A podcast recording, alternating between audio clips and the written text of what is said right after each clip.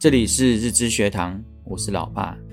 考试是在有压力的情况下作答，跟平时写作业或练习时不一样。准备的太充分，也可能会紧张。考试时也需要专注力，孩子专注的持续度本来就比较短，当然就容易分心。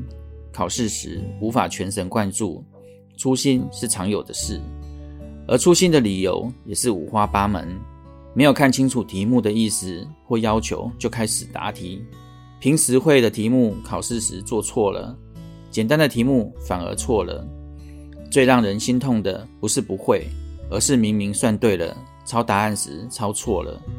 父母通常对于孩子考试粗心都不太担心，因为相信孩子是会的，下次小心一点就好了。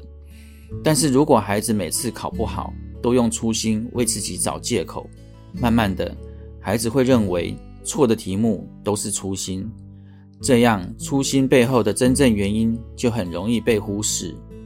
我认为考不好不应该有粗心这个理由，粗心应该用学得不够扎实或没有学会来面对。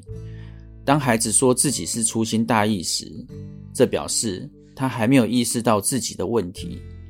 父母要做的第一件事，跟孩子一起正视粗心。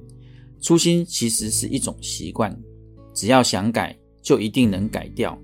父母必须协助孩子找到问题的根源，同时监督他们改正。孩子需要父母的陪伴及引导，也需要更多的时间来练习，才能养成良好的学习习惯。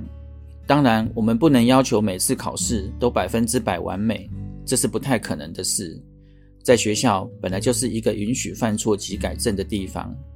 我们对于已经熟悉的事物，都会用习惯的方式面对，不会花太多注意力，所以这些熟悉的事很容易被认为很简单，我都会，而忽略了藏在里面的细节。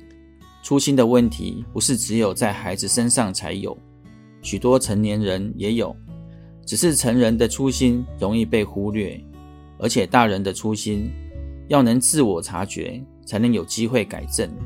小时候考试粗心，只是影响成绩；长大后在工作上粗心，问题可能会很大。希望对你们有帮助。我们下回见，拜拜。